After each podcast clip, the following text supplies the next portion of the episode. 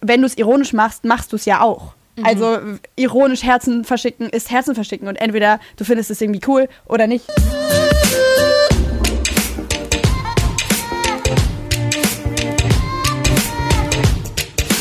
Der Mimimi Podcast. Hey, ihr, Hallo. ihr hört wieder eine neue Folge vom Mimimi Podcast, in dem wir jeden Monat über ein Thema sprechen bzw. diskutieren, von dem wir das Gefühl haben, vielleicht ist es gar nicht so geil, wie man auf den ersten Blick denkt und vielleicht ist es auch vor allem komplizierter, als äh, man meinen könnte. Und erstmal, wer uns noch nicht kennt, ich bin Taina. Ich bin Feline. Und ich bin Lara. Und heute haben wir uns ein Thema rausgesucht, was uns auf der einen Seite alle beschäftigt und auf der anderen Seite auch sehr nischig ist, habe ich immer das Gefühl. Oder hatte ich, glaube ich, bisher immer das Gefühl. Ähm, und zwar das Thema Ironie. Das heißt, wir wollen heute darüber sprechen, wie geil Ironie eigentlich ist und ob Ironie vielleicht ungeil ist und warum wir das Gefühl haben, dass es in unserem Freundeskreis, in der Gesellschaft momentan so überproportional häufig verwendet wird und ob wir überhaupt noch richtige Emotionen zeigen und zulassen und äh, können und ob wir vielleicht sogar schon in einem postironischen, äh, in einer postironischen Zeit leben und was das mit Klassismus zu tun hat. Darüber geht's heute und ich möchte einsteigen mit einem kleinen Rätsel. Äh, wir haben schon lange kein Rätsel mehr am Anfang gemacht und äh, ich hatte aber mal wieder Bock und ich hoffe, ihr habt auch Bock. Ja, Rätseltime. Sehr gut. Das ist, Philly hat mir gar nichts gegeben. Wirklich, da kommt gar nichts. Keine Emotionen. Blank. Blank Face.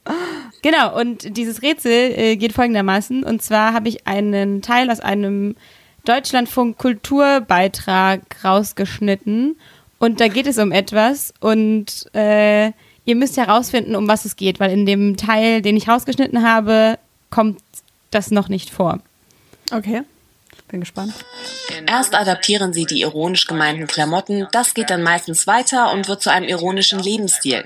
Alles, was sie tun, ist ironisch gemeint. Alles, was sie kaufen, ist ironisch gemeint. Sie konsumieren weiter, verstecken sich aber hinter der Ironiemaske. So können sie nicht zur Rechenschaft gezogen werden. which doesn't allow them to actually ever be accountable for their decisions. sagt die Princeton-Professorin Christy Wampole. Mein erster Guess war gerade Hipster und Hipster-Culture. Ja, Lara, das war auch mein du? erstes Gefühl. So Hipster oder irgendwie Millennials oder irgend so ein Generationenbegriff. Aber dann habe ich mich auch gerade gefragt, weil es ja auch in so rechten Internetkreisen voll verbreitet ist, dass Leute immer so hart viel Ironie verwenden, um sich auch quasi dadurch nicht angreifbar zu machen und sich so ein bisschen hinter verstecken. Aber das passt, glaube ich, mit diesem Konsum und so nicht so gut zusammen. Und auch Deswegen- nicht so richtig mit, mit so Style-Fragen, oder? Ja, genau. Deswegen würde ich auch eher Richtung, es geht um Hipster oder sowas gehen. Ich löse auf mit dem Teil, der danach in dem Beitrag kommt. Der Hipster ist für sie Inbegriff einer Gesellschaft, in der die Ironie Oberhand gewonnen hat. Yay, der Hipster. Der. Hipster. Ihr habt den Hipster richtig erraten. Und ich fand diesen Satz irgendwie ganz cool. Den letzten, der Hipster ist der Inbegriff für eine Gesellschaft, in der die Ironie Oberhand gewonnen hat. Äh, ich konnte da sehr zu, zu relaten und wollte euch mal fragen, was glaubt ihr, was ist so das hipsterigste, also hipster als Adjektiv gemeint, was ihr schon mal ironisch gemacht, getragen, konsumiert oder so habt, was ihr auch so mit Hipsterkultur verbindet? Oh, muss ich mal kurz drüber nachdenken. Muss Ja, mal kurz same. drüber nachdenken. Kannst du, kannst du nicht einfach nach links auf deine Garderobe gucken? Naja, aber ich weiß nicht, ob ich die, würde nicht sagen, dass das jetzt ironisch dann ist. Nee, stimmt, der Anglerhut, den ziehst du total unironisch meistens an. Ja, den ziehe ich ja meistens gar nicht an. Vielleicht, der, vielleicht ist es der Anglerhut. Ich glaube, du hast recht. Ich habe so einen lustigen blauen anglermäßigen Hut mir mal gekauft und ich kann den schon nicht komplett ernsthaft anziehen, beziehungsweise ich habe immer so den Drang, mich dafür zu rechtfertigen vor anderen Leuten. Ja, ich glaube, deswegen ziehst du ihn halt auch nicht wirklich an, habe ich das Gefühl. Ja, deswegen hätte ich ihn jetzt, glaube ich, auch nicht so unbedingt aufgezählt, aber lass uns das nehmen. Ich glaube, ich würde sagen, dass es bei mir keine Klamotten sind, sondern ein Wort. Und zwar LOL. Was ich inzwischen Oh, ja. inflationär für alles verwende. Und ich habe auch das Gefühl, das beschreibt eine ganz bestimmte Art von Emotionen, die ich manchmal empfinde. So ein Ja, voll. trockenes, okay, LOL. Und ich glaube, es war am Anfang schon ironisch und sich über drüber lustig machen, dass Leute LOL sagen. Und das ist voll das Peinliche, so alte Leute denken, dass es Jugendkulturwort ist. Aber ich sag LOL inzwischen komplett unironisch. Und Ja, das war voll. sehr für meine Emotionen. Ja, geht mir ähnlich. Oh, stimmt, aber das, wenn ich jetzt so drüber nachdenke, LOL war früher halt auf jeden Fall nicht so, sondern wie du gesagt hast gerade schon, LOL war früher auf jeden Fall so dieses LOL, sowas würde man halt nie sagen, sondern man schreibt das halt vielleicht höchstens, sogar, sogar das hat man eigentlich nicht wirklich gemacht und inzwischen ist es halt so komplett etablierter, ein etabliertes Wort. Aber das Ding ist, dass es mir auch so ein bisschen unangenehm ist und dass ich zum Beispiel im Podcast also merke, dass ich aktiv versuche, nicht zum Beispiel LOL zu Sachen zu sagen, weil es mir doch ein bisschen unangenehm ist. So, okay, im Freundeskreis, aber vielleicht das, was man dann so in die Öffentlichkeit gibt, vielleicht Ja. dann nicht LOL. Was glaube ich ja voll so verbunden wird oder was ich auch voll verbinde mit so ironischer Hipster-Culture, ist ja auch viel so in Richtung bisschen Aneignung von einer Arbeiterklasse-Kultur, habe ich das Gefühl. Wir haben, glaube ich, in der Folge über Janet Lux schon mal über so Jogginghosen-Dinge gesprochen, die ja ursprünglich eben vermehrt in Arbeiterklasse getragen wurde und dann irgendwie sich auch sehr darüber lustig gemacht wurde und irgendwie darüber gestellt wurde von so von höheren Klassen und mittlerweile halt voll dass Leute sich, glaube ich, zuerst ironisch angeeignet haben und irgendwie ironisch, äh, irgendwie, weiß ich nicht, sich anziehen mit Jogginghose und Adiletten und so. Und parallel dazu ja auch, so wie die andere Seite davon, dieses Aneignen von so bestimmten ähm, Logos, zum Beispiel von Unternehmen. Erinnert ihr euch noch daran, als es kurz diese DHL-Kollektion gab und plötzlich lauter Leute in DHL-Klamotten rumgelaufen sind? Und es war Voll. irgendwie, ich habe es nicht so richtig verstanden. Vor allem, das war ja auch nochmal so super problematisch. Ich habe das nochmal vorher nachgelesen, weil ich das auch direkt im Kopf hatte. Das war irgendwie so ein fancy französisches Modelabel, Vêtements, die ähm, ein T-Shirt rausgebracht haben mit dem DHL-Logo drauf, was 250 Euro gekostet hat. Und plötzlich wollten halt irgendwie alle äh, Influencer, Hipster, Modepieps unbedingt dieses T-Shirt haben. Und es ist halt auf so vielen Ebenen irgendwie komisch, weil einerseits ironisch einen auf ArbeiterInnenklasse machen und irgendwie so versuchen, weiß, ja, warum? Aber dann aber auch so mit DHL, dann, dann, weißt du, dann, dann fand ich den Trend noch geiler, als wo dieser Berliner Dönerladen, der war doch auch mal so, dass er so eine Modekollektion ge- rausgebracht hat mit so InfluencerInnen. Dieser, wie heißt das, dieser vegetarische Döner. Ah, Lara, Mustafas. Gemüsedöner. Ja, genau. Äh, die haben auch mal so eine Modesache gemacht, wo die dann auch irgendwie so einer Influencerin das geschickt haben und es dadurch, daraufhin irgendwie dann so mega groß war und alle so mit T-Shirts von Mustafas Gemüsedöner rumgelaufen sind. Und so, da, da denke ich mir dann lieber noch das und, und dieser Dude, der diesen Gemüsedöner hat, hat irgendwie davon profitiert, als irgendwie dann so DHL-T-Shirts. Aber auch das ist halt so, mh, why though? Und das, ich denke, was halt das Problem dabei ist, ist, dass halt die, die Cool Kids, die Hipster, ähm, die dann diese Klamotten tragen, die irgendwie selbst dann plötzlich WerbeträgerInnen sind für DHL oder so, damit selber so cooler sein können und irgendwie ihren Coolness-Street-Faktor irgendwie aufwerten. Ähm, und für die Leute, die in der ArbeiterInnenklasse sind, für die sind es halt irgendwie ihre Arbeitsklamotten, die bekommen dafür teilweise irgendwie Diskriminierung. Es ist halt so, glaube ich, diese Grundproblematik von ironisch irgendwelche Dinge tun, ist ja immer auch so ein bisschen, ich fühle mich selber besser, indem ich mich über die Menschen, die das unironisch tun, ich würde tatsächlich dazu so ein bisschen die These in den Raum stellen, dass Ironie ja nur funktioniert oder zumindest ironisch irgendwas konsumieren, irgendwas tragen, nur funktioniert immer mit diesem Hintergedanken von, ich könnte es ja auch anders machen. Und ich könnte eben, wenn es darauf ankommt, aus dieser Rolle wieder rausschlüpfen und das halt irgendwie, das ja nur privileged people ähm, oder in bestimmten Hinsichten privileged people mit bestimmten Sachen äh, machen können. Und ich glaube, das ist sehr inhärent in so, was bedeutet eigentlich Ironie.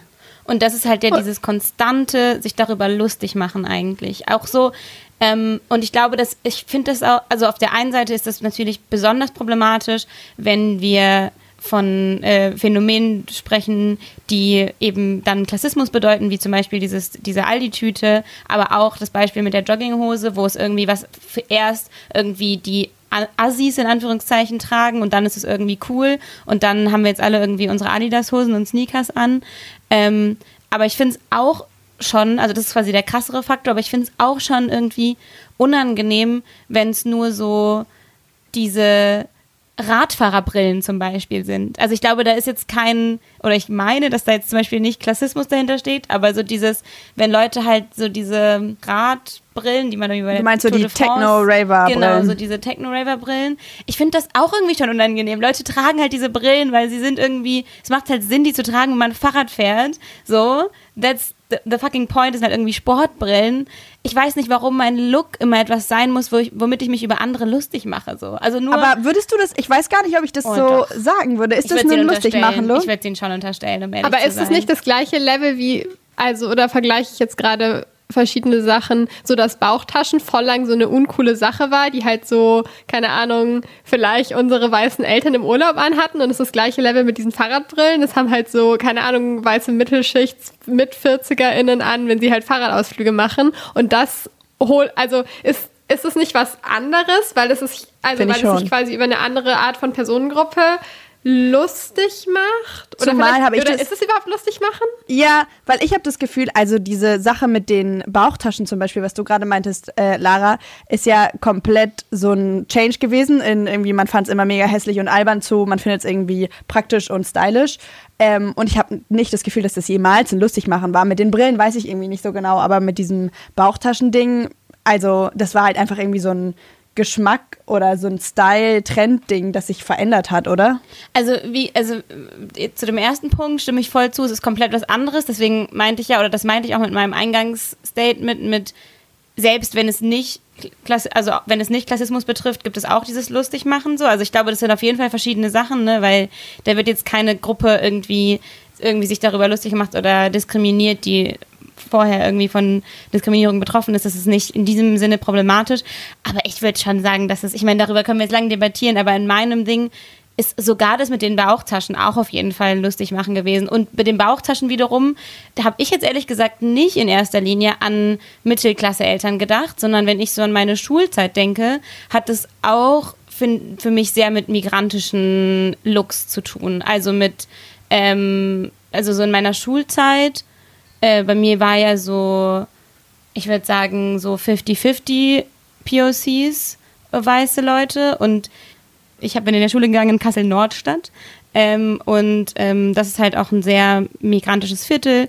Und die viele Leute, die da, also viele von den weißen Leuten kamen aber nicht daher aus diesem Viertel, sondern kamen aus den Dörfern und aus ihren äh, irgendwie Häus Häusern auf dem Dorf und so. Und ich hatte das Gefühl, dass da schon auch eine jetzt im Nachhinein, dass es da schon eine gewisse Trennung gab und dass eben auch diese Bauchtaschen mit gemeinsam mit Jogginghosen ähm, was war, was wir Weißen dann erst nach einer Zeit quasi so mitgeclaimed haben, als es irgendwie cool wurde. Aber ich glaube, man, ich würde da schon nochmal differenzieren zwischen was ironisch anziehen und sich irgendwie was aneignen, weil es jetzt ein Style ist. Also ist beides jetzt nicht unbedingt cool, aber es ist ja was anderes dann irgendwie zu sagen, ja, ich ziehe jetzt halt ironisch das DHL-Ding an ähm, und mache mich irgendwie darüber lustig, ganz aktiv, finde ich, als jetzt, das ist halt irgendwie ein Trend und who started the trend?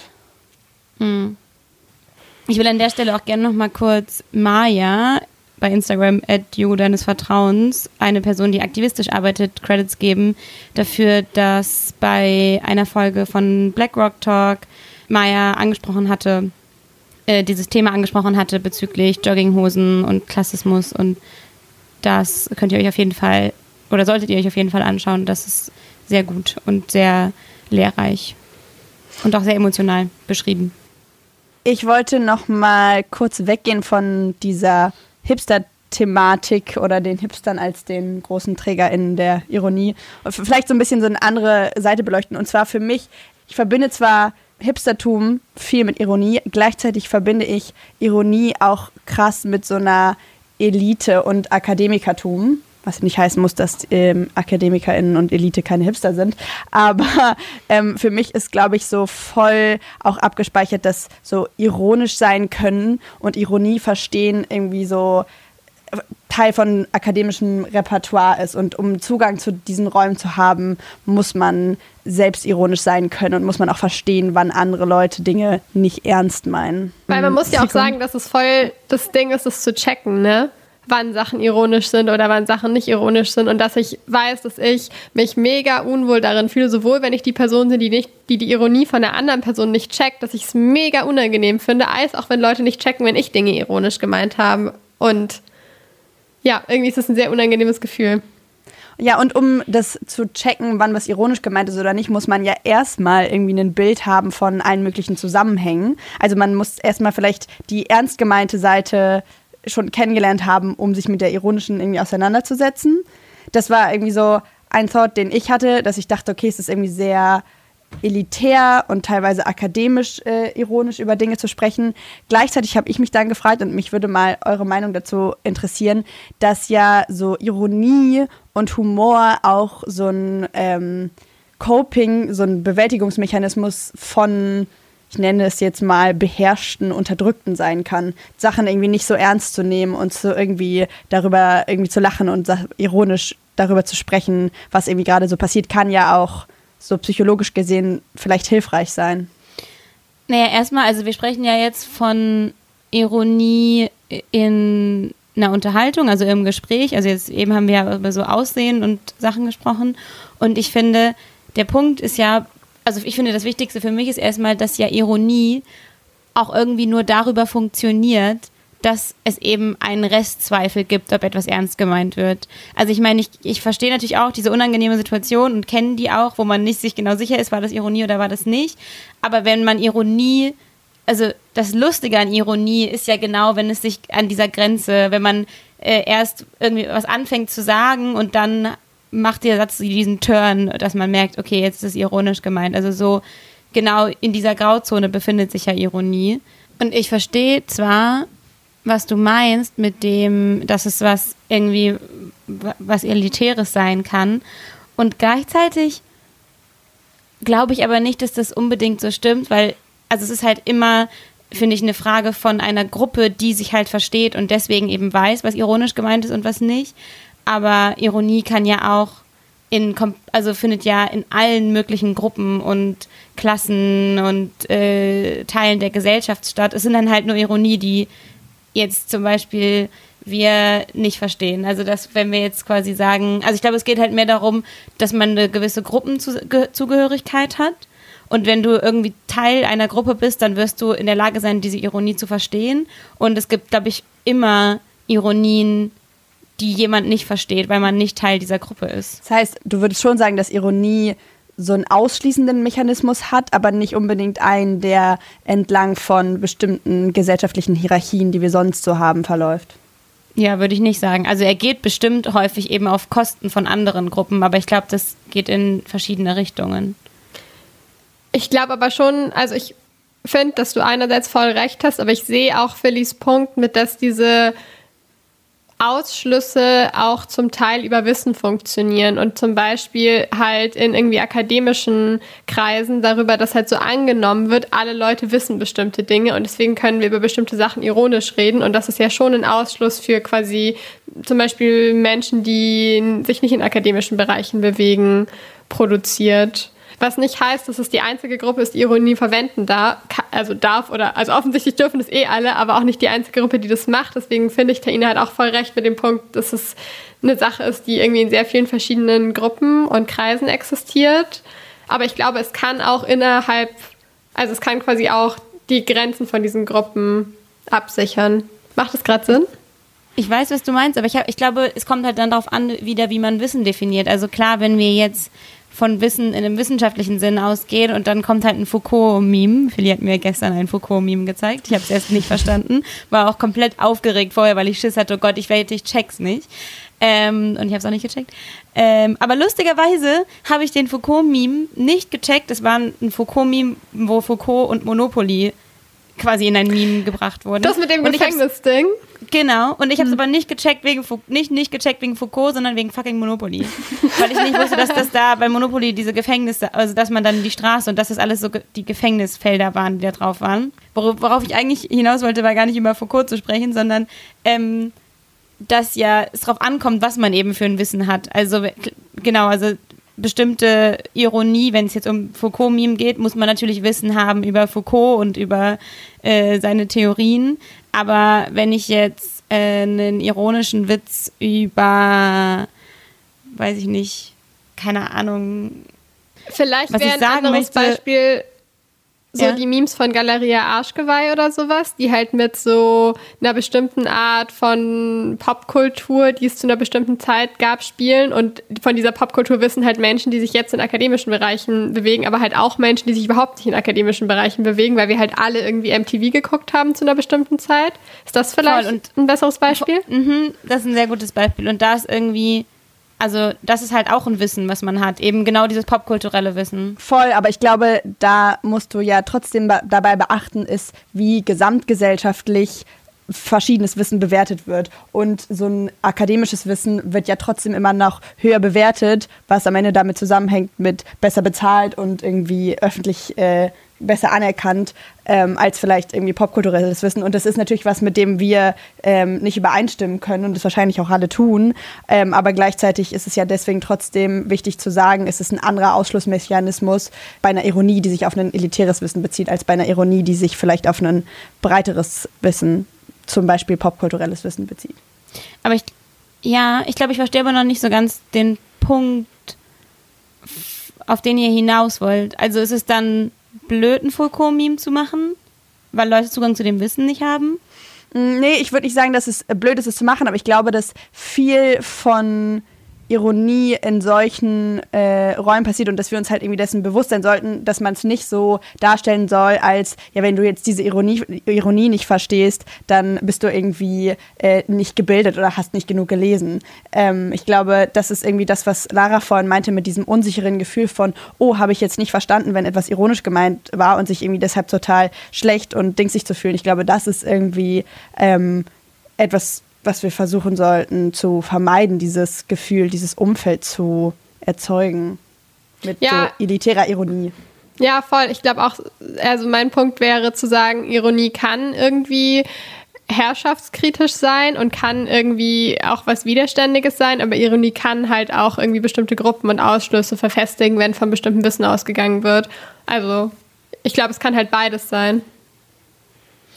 Ja, ich habe irgendwie das Gefühl, dass ich da nicht so Ironie als das Problem sehe. Also was jetzt dieses Thema oder dem irgendwie nicht so einen großen Raum bei, was das Thema irgendwie Wissen und Zugang zu Wissen und so angeht. Also das werden wir jetzt auch nicht abschließend klären können, aber ich habe das Gefühl, wenn ich, also es geht ein bisschen weg vom Thema, aber ich finde es trotzdem gerade ganz spannend, darüber nachzudenken. So eine Sache, über die wir im Freundeskreis auch oft reden, dass ich zum Beispiel total getriggert davon werde, wenn man über einen Namen spricht, den irgendwie Leute kennen, weil das ist irgendwie eine berühmte Schriftstellerin.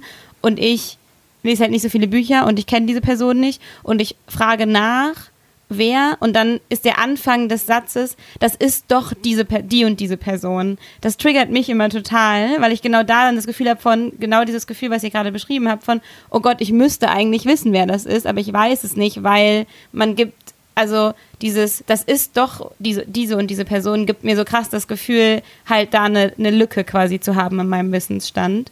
Ähm, was ich damit sagen möchte, ist, ich glaube, es gibt ganz viele Situationen, in denen man da mit so Wissen und so sensibler und anders umgehen sollte. Aber ich habe irgendwie nicht das Gefühl, dass da zumindest, dass da Ironie so eine große Rolle spielt. Aber das ist vielleicht auch eine Frage von verschiedenen Erfahrungen. Richtig gutes Zeug, richtig gutes Zeug, finde ich gut, ja. Mega. Hätte ich Bock auf sowas jetzt. Mega. Hätte ich echt Bock drauf, wirklich, Junge. Mega. Richtig gutes Zeug, richtig gutes Zeug, finde ich gut, ja. Unsere Empfehlungen diese Woche. Lara, möchtest du deine Empfehlung mit uns teilen? Äh, ja, meine Empfehlung diese Woche ist, dass ich mich aus J.K. Rowling hat mal wieder zu Twitter gegriffen, Gründen nochmal irgendwie kritisch damit beschäftigt habe, was ich eigentlich so in meiner Jugend konsumiert habe, was jetzt vielleicht von Leuten ist, die äh, nicht entschieden haben, ganz, ganz furchtbare Menschen zu sein und furchtbare Meinungen zu äußern. Und unter anderem deswegen habe ich nochmal so Anime-Sendungen geguckt, die ich früher total cool fand, die früher immer bei Nickelodeon kamen. Und zwar Avatar, ähm, The Last Airbender und The Legend of Korra. Und das eine ist jetzt bei Netflix und beide Sachen sind bei Amazon Prime. Und Hey, kurze Zwischenfrage. das sind Ich war gerade verwirrt davon, Ja. weil du es auf Englisch gesagt hast. Das ist das ganz normal, die ganz normale Avatar-Comic-Sache, die es früher bei Ja, genau. Super RTL und weiß- Nickelodeon und so. Okay, ja, genau. Ich weiß danke. ehrlich gar nicht, wie der komplette Titel auf Deutsch ist, aber ich wollte nicht nur Avatar sagen, weil das ist nicht der Film mit diesen Ja, ja. Menschen drin, sondern das ist die Serie. Äh, ja, und ich habe das als Kind gerne geguckt und ich habe das jetzt äh, vor kurzem beides nochmal geguckt und festgestellt, es ist jetzt auch nicht komplett perfekt, aber es ist vielleicht auch okay, weil die meisten Dinge, die ich konsumiere, sind nicht komplett perfekt, aber es ist viel besser gealtert als zum Beispiel Harry Potter. Und es sind so Folgen, die so 20 Minuten lang gehen, es hat irgendwie nette Figuren drin, es hat irgendwie grundsätzlich spannende Geschichten und irgendwie Werte, die vermittelt werden. Und ich kann es sehr empfehlen, äh, das zu gucken. Und es vielleicht auch einfach statt allen Harry Potter Filmen zu gucken, äh, weil man ist damit auch eine ganze Weile beschäftigt. Meine Empfehlung diesen Monat ist der Instagram-Account Ab Abortion TV, den die Kulturwissenschaftlerin Frances Kabisch macht. Dieser Instagram-Account zeigt zehn aus verschiedenen Filmen und Serien, in denen Abtreibungen äh, bzw. Schwangerschaftsabbrüche dargestellt werden und ordnet die so ein bisschen ein. Also ähm, auf dem Instagram-Account wird erklärt, warum bestimmte Darstellungen von Abtreibungen problematisch sind. Zum Beispiel geht es viel darum, dass in super vielen Filmen und Serien Schwangerschaftsabbrüche, die offensichtlich passieren, komplett verschwiegen werden, nicht die Wörter dafür ausgesprochen werden und es ähm, so sehr dieses Stigma von man darf nicht darüber reden und es ist was total shady Verbotenes wie reproduzieren. Und gleichzeitig werden aber auch Szenen aus Serien und Filmen auf dem Account dargestellt, die sehr gute Darstellung von Schwangerschaftsabbrüchen beinhalten. Wie zum Beispiel aus unserer aller Favorite-Serie Please Like Me, wo ja auch eine, ein Schwangerschaftsabbruch, Claire einen Schwangerschaftsabbruch macht und es irgendwie einen sehr coolen Umgang damit gibt und kein, es ist alles überkrass dramatisch und allen geht es irgendwie nur super schlecht damit. Und ähm, ich mag diesen Instagram-Account sehr gerne. Ich habe den vor ein paar Tagen erst entdeckt. Und es ist aber irgendwie ein sehr, finde ich, nischig interessanter Account. Klingt gut. Mir fällt dazu auch die extrem gute Szene aus Porträt einer Frau in Flammen ein, wo es auch, finde ich, eine sehr gute ähm, Abtreibungsszene gibt. Ähm, aber meine Empfehlung ist ein Podcast, der heißt Noble Blood. Und ich bin gerade in den letzten Tagen extrem abgedriftet in diesem Podcast und binge, äh, binge höre ihn. Das ist ein Podcast, da geht es um verschiedene crazy Geschichten von Royals. Ähm, also jetzt nicht aktuelle Royals, sondern so im 15. Jahrhundert, 18. Jahrhundert, verschiedenste Jahrhunderte. Äh, und die, wo halt viel immer mit Mord und Totschlag äh, und ähnlichem zu tun hat. Und abgesehen davon, dass die Geschichten einfach extrem gut erzählt sind und eindringlich und ich das Gefühl habe, äh, viele von so, so Namen, die man irgendwie kennt, wie Marie Antoinette äh, oder ähnliches, werden kriegen dann nochmal so mehr eine Geschichte. Was ich aber besonders gut an diesem Podcast finde, ist, dass er ohne es dezidiert zu sagen, eine extrem feministische Perspektive hat. Und zwar sind die meisten der Folgen, geht es auch um Frauen, also meistens irgendwelche Queens, zum Beispiel um eine Queen of Madagascar und oder Wu Saitan äh, aus China und super viele spannende Figuren, über die man viel zu wenig bis eigentlich gar nichts in der Geschichte lernt. Und dieser Podcast schafft es einfach ganz natürlich, vor allem sich eben auf diese weiblichen Figuren der Geschichte zu fokussieren. Und ich habe das Gefühl, sie sind einfach auch sehr viel mehrschichtiger und spannender als ganz viele Mensch, Männer, die irgendwie Kriege geführt haben, von denen ich im Geschichtsunterricht gelernt habe. Und das finde ich sehr gut. Richtig gutes Zeug, richtig gutes Zeug, finde ich gut, ja. Mega. Hätte ich Bock auf sowas jetzt. Mega. Hätte ich echt Bock drauf, wirklich, Junge. Mega. Richtig gutes Zeug, richtig gutes Zeug, finde ich gut, ja. Ja, Storytime Kids. Erinnert ihr euch noch daran, als so unsere Friends-Gruppe sich so, nachdem wir alle so ein halbes Jahr bis Jahr, wahrscheinlich eher so ein Jahr in Leipzig gewohnt hat und so gefunden hat und wir haben irgendwie viel zusammen gechillt und es war klar, okay, das sind irgendwie die Leute, mit denen ich jetzt mehr Zeit verbringen möchte, aber dass es relativ lange gebraucht hat, bis wir uns so gesagt haben, dass wir uns gerne mögen und dass die erste Sache, an die ich mich erinnere, wie ich regelmäßig euch kommuniziert habe, dass ich euch gerne mag, so komplett der ironische Satz war war eine äh, Person in dieser Gruppe mal irgendwie angetrunken ähm, als klar, weil wir sehen uns ein Wochenende nicht anscheinend gegangen ist und gemeint hat, Lavia, sehen uns die Tage. Und wir fanden das irgendwie damals sehr, sehr lustig. Und es ja. wurde oder ist immer noch so voll der krasse Catchphrase, dass wir regelmäßig, wenn wir uns verabschieden oder halt wirklich sagen möchten, ich mag euch Menschen, dass wir halt sagen, Lavia. Und ich finde es sehr bezeichnend, dass wir, Mega. obwohl wir uns ja wirklich gerne mochten, irgendwie diesen ironischen Verdrehung von wir machen uns ein bisschen darüber lustig über diesen Satz gebraucht haben, um das ausdrücken zu können. Aber ehrlicherweise, ich glaube, ich brauche diese Ironie in so Zuneigungsdingen aussprechen tatsächlich immer noch, weil ich merke das richtig oft, so dieser Satz, ich hab dich lieb, der geht mir gar nicht über die Lippen. Nee? 0,0, ich kann es nicht. Und ich, ich, ich weiß nicht warum. Ich weiß nicht, ob das irgendwie, ja, keine Ahnung, aber ich, ich kann dann, bin dann wirklich sehr schnell in so einem ironischen Lavia, Ja und irgendwie auch auf Englisch alles immer leichter natürlich, ähm, weil dann nochmal ganz klar ist, so richtig ähm, das, ernst gemeint. Das ist, ist halt, halt eh auch Teil dieses Phänomens, dieses Denglisch, ne? Also ich finde, das Denglisch geht so krass mit dem Ironiephänomen und was das, das die Sache mit Gefühle aussprechen komplett einher, dass man ganz schnell zu englischem Vokabular äh, switcht, wollte ich gerade sagen, ähm, wenn man über irgendwas Ernsthaftes spricht oder so und dann dadurch aber natürlich total die Distanz herstellt. Also wenn man mit anderen Men Menschen spricht, die mit einem, mit denen man normalerweise Deutsch spricht, natürlich, ähm, dass man das dann komplett dadurch so ein bisschen von sich selber distanzieren kann. Aber also das mit Lauf, wir sehen uns die Tage, finde ich auch super lustig, weil wir das halt auch so in so Momenten wie, wir gehen jetzt ein halbes Jahr ins Ausland, war halt so der letzte Satz, Lauf, wir sehen uns die Tage. Und es war natürlich auch so lustig gemeint wegen, okay, wir sehen uns jetzt halt erstmal nicht die Tage, sondern wir sehen uns halt in einem halben Jahr. Aber es war halt auch das mit dem Love ja so noch, noch drin. Und aber hast du das Gefühl, weil du die ganze Zeit so sagst, mit dem das war so, ist es für dich jetzt mittlerweile einfacher, Zuneigung unironisch auszusprechen? Ich glaube nicht einfach, aber einfacher. Irgendwann letztens bin ich, glaube ich, auch zu dir gekommen, hab dich so umarmt, hab gesagt, ich hab dich lieb oder ja, so. Erinnerst du dich? Ja. Ich erinnere mich. War das vor war ein paar cute. Tagen erst oder so. Fand ich auch eigentlich gut von mir.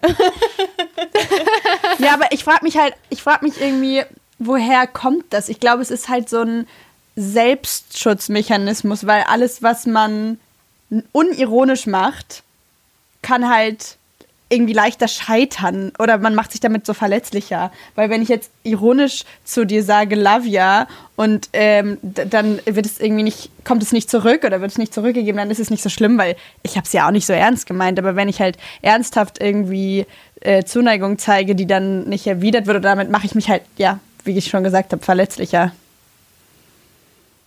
Ich habe auch das Gefühl, es hat was mit so Kontrolle über die Situation behalten zu tun, oder? Also ich habe das Gefühl, wenn ich immer sagen kann, ja, ich habe es gar nicht ernst gemeint, war nur ironisch, aber auch sagen kann, ja, ich habe es voll ernst gemeint, hast du es nicht gecheckt, dass ich immer die Person bin, die so die Situation unter Kontrolle hat. Und wenn ich halt was Ernsthaftes sage, dann ist es nicht offen für Interpretation, dann habe ich es halt gesagt und damit ja auch schon so jeglicher Kritik zuvorzukommen. Also auch wenn man jetzt irgendwie also mache ich jetzt normalerweise nicht, aber angenommen, ich würde jetzt einen Song schreiben und ich sage halt, aber ich mache das nur ironisch, damit nehme ich ja fast jeglicher Kritik irgendwie den Boden weg, weil ich immer sagen kann, naja, du hast halt nicht verstanden oder ich habe es ja auch nicht so gemeint, sondern es war halt ein Joke. So.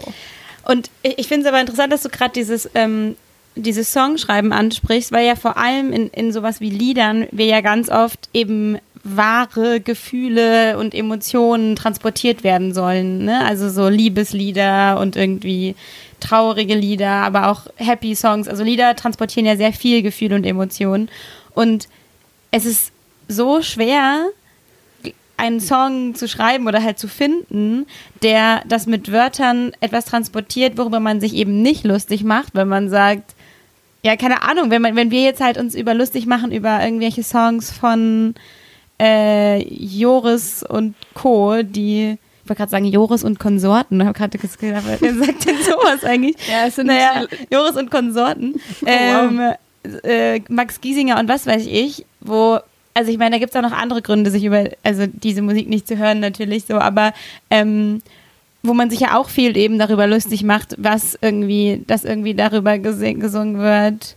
Für dich lasse ich das Licht an. Nee, das wäre das jetzt wieder was anderes, wenn es nachts hell ist, wenn du schla damit du besser schlafen kannst oder so Sachen. Also so ähm, theoretisch reale Sachen, aber wo man halt so sagt, so ja, nee, komm, ist jetzt irgendwie zu kitschig. So, das kann, kann man dann nur ironisch gebrochen irgendwie ertragen oder hören oder so. Vielleicht ähm, können wir an dieser Stelle erzählen, was ich eigentlich sehr lustig dazu passend finde. Ein Freund von uns hat äh, letztens sich selbst ein sogenanntes Anti-Ironie-Training auferlegt, weil er gesagt hat, naja, ich kann irgendwie eigentlich gar nichts, was äh, mit Kitsch assoziiert werden könnte oder mit Romantik oder anything. Ich kann eigentlich gar nichts unironisch machen.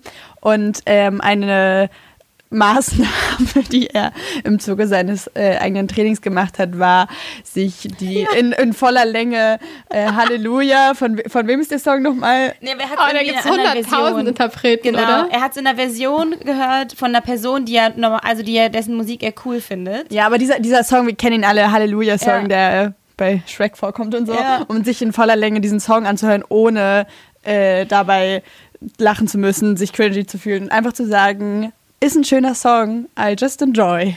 Aber ganz ehrlich, ich muss da wirklich auch mal genau, was dieses Thema angeht, der, das ist wirklich, das ist mein Thema par excellence, weil ich habe das Gefühl, ich habe so viele Lieder und ja, Halleluja ist einer davon, die ich wirklich unironisch, ich höre das halt gerne. So und kann ich nicht Girl on Fire hören, bevor ich nervös bin, weil ich auf eine Bühne gehe und mitsingen und denken, ja, this girl is on fucking fire. So, can, is it, is it not possible? Und ich habe aber immer das Gefühl, zum Beispiel, wenn ich Gesangsübungen mache und Songs singe in meinem Zimmer, obwohl ich mit euch beiden hier zusammen wohne, die ihr mich echt gut kennt und die wir echt befreundet sind, dass ich mich manchmal das Gefühl habe, ich muss mich schämen für die Songs, die ich singen möchte, weil ich halt mal denke, ja, warum nicht mal Adele, some, Someone Like You? Ich finde es halt einen geilen Song.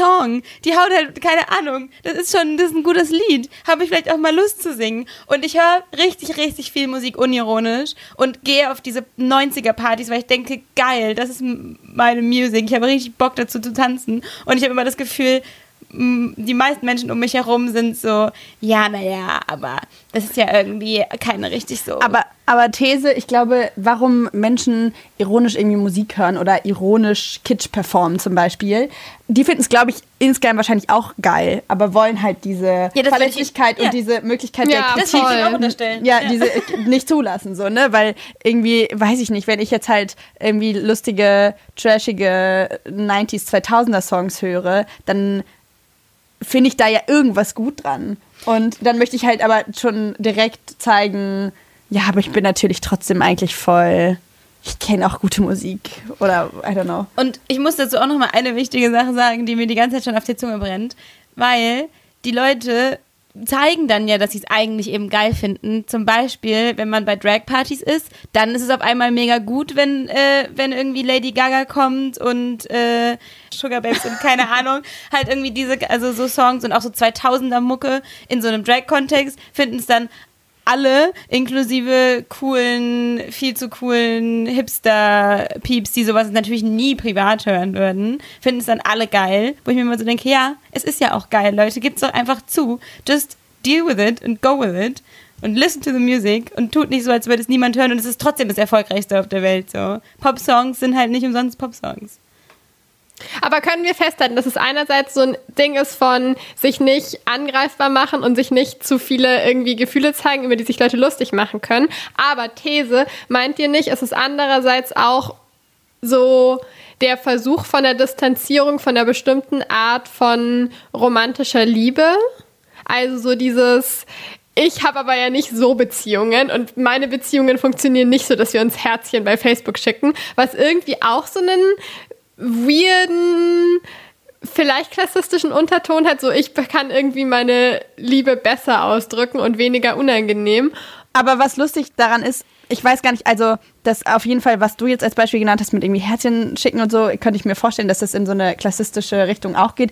Ich könnte mir vorstellen, dass es auch viele so ähm, ironische Romantik-Geschichten gibt, die jetzt gar nicht so unbedingt was mit einem Klassekontext zu tun haben, sondern mehr in so, was sehen wir irgendwie in einer heteronormativen Popkulturgesellschaft an, was ist irgendwie schöne Romantik, keine Ahnung. Aber am Ende ist es halt ja lustig, weil wenn du es ironisch machst, machst du es ja auch. Also ironisch Herzen verschicken ist Herzen verschicken und entweder du findest es irgendwie cool oder nicht so. Aber ich finde irgendwie diese, ich weiß nicht, wie das funktionieren soll, das durch und durch abzugrenzen von den eigenen Feelings, wenn man es dann halt ironisch macht. Ich glaube auch, dass es halt voll wichtig ist, zu unterscheiden zwischen, wenn wir jetzt bei diesem Thema von romantischer Liebe sind, es gibt eben Sachen, da macht man sich irgendwie drüber lustig, weil man vielleicht einfach tatsächlich Angst hat davor, verletzlich zu sein. Ich sage jetzt diesen Satz, der so ein, das Gefühl, so ein klassischer Satz, aber es ist halt einfach so, dass man halt Angst hat, verletzt zu werden.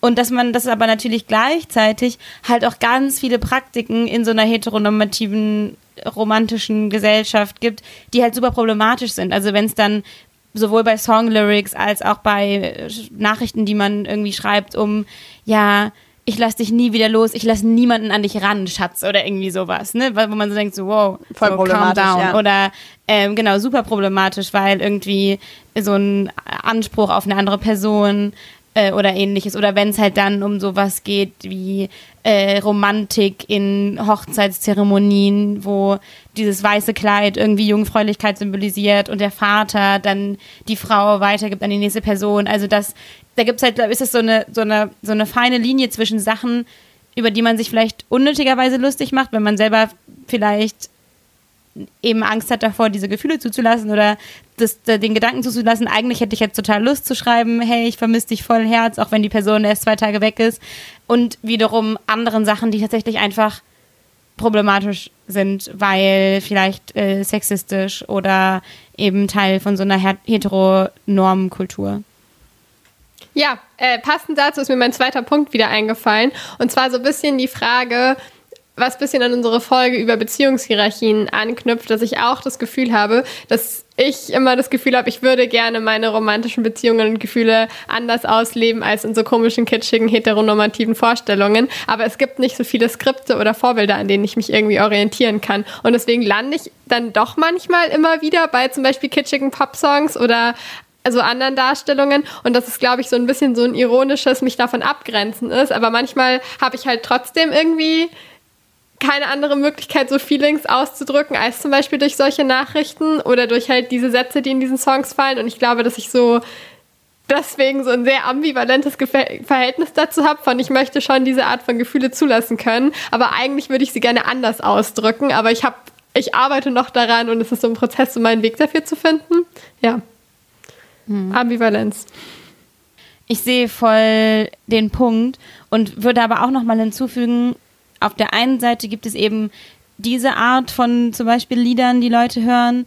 Auf der anderen Seite gibt es halt auch eine, ein ironisches Hören oder Gucken oder Konsumieren von irgendwelchen Dingen, die finde ich super, super schwierig sind. Und zwar, wenn man dann Sachen unterstützt, die nicht cool sind, weil man hört es ja nur ironisch so. Also wenn ich einen, einen Film gucke oder eine Serie, die sexistische Stereotype reproduziert, dann unterstütze ich diese Serie. Das sind Einschaltquoten, dann wird diese Serie oder dieser Film einfach danach weiter produziert. So, ich kann dann behaupten, ich gucke das ironisch, aber es ist am Ende scheißegal, weil du unterstützt es, indem du das guckst. So, und davon kann man sich halt, finde ich, auch nicht freimachen, weil wir kennen das irgendwie alle.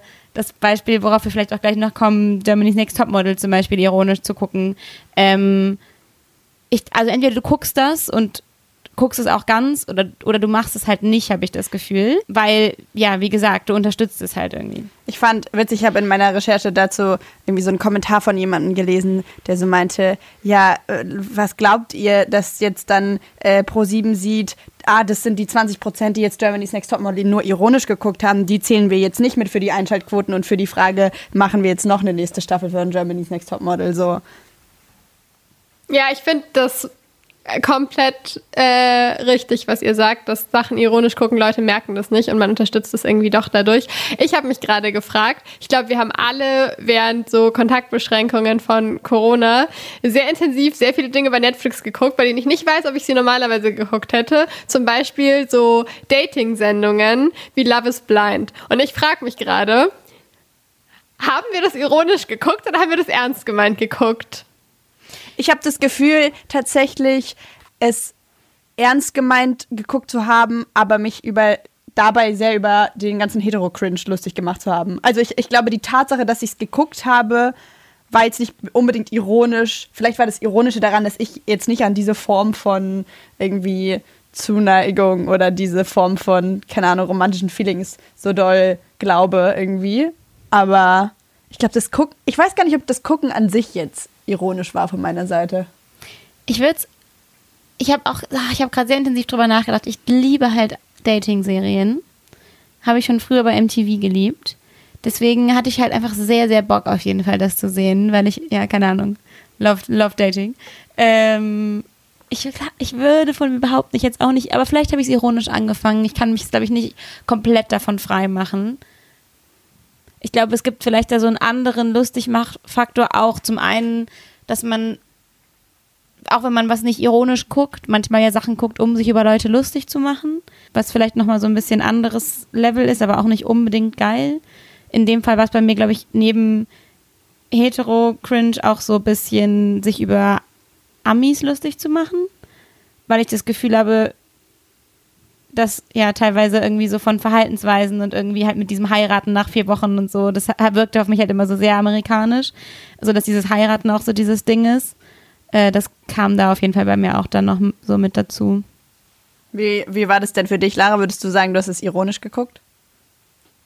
Ja, ich habe mich das auch gefragt, weil ich glaube, ich hätte schon, ich hätte, glaube ich, bis vor kurzem gesagt, ich habe es ironisch geguckt, aber dann hatte ich mit einer Freundin drüber geredet und die war so, come on, wir haben es nicht ironisch geguckt, wir haben es schon total gefühlt die ganze Zeit. Und ich glaube, ich bin bei Taina. Ich glaube, ich habe es ironisch angefangen, weil ich es irgendwie alles so lächerlich fand, aber schon auch irgendwie neugierig war und mir das, glaube ich, nicht so richtig eingestehen konnte, dass ich es halt schon spannend und entertaining finde.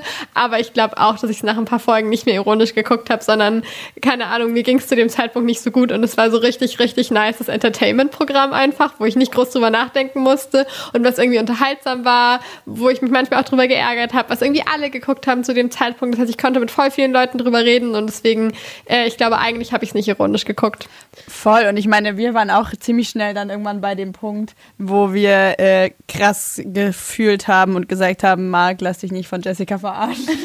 also ähm, da war dann, glaube ich, gar nicht Aber mehr so anscheinend hat Marc ja Jessica betrogen, hat äh, letztens ähm, wurde, wurde uns zugespielt.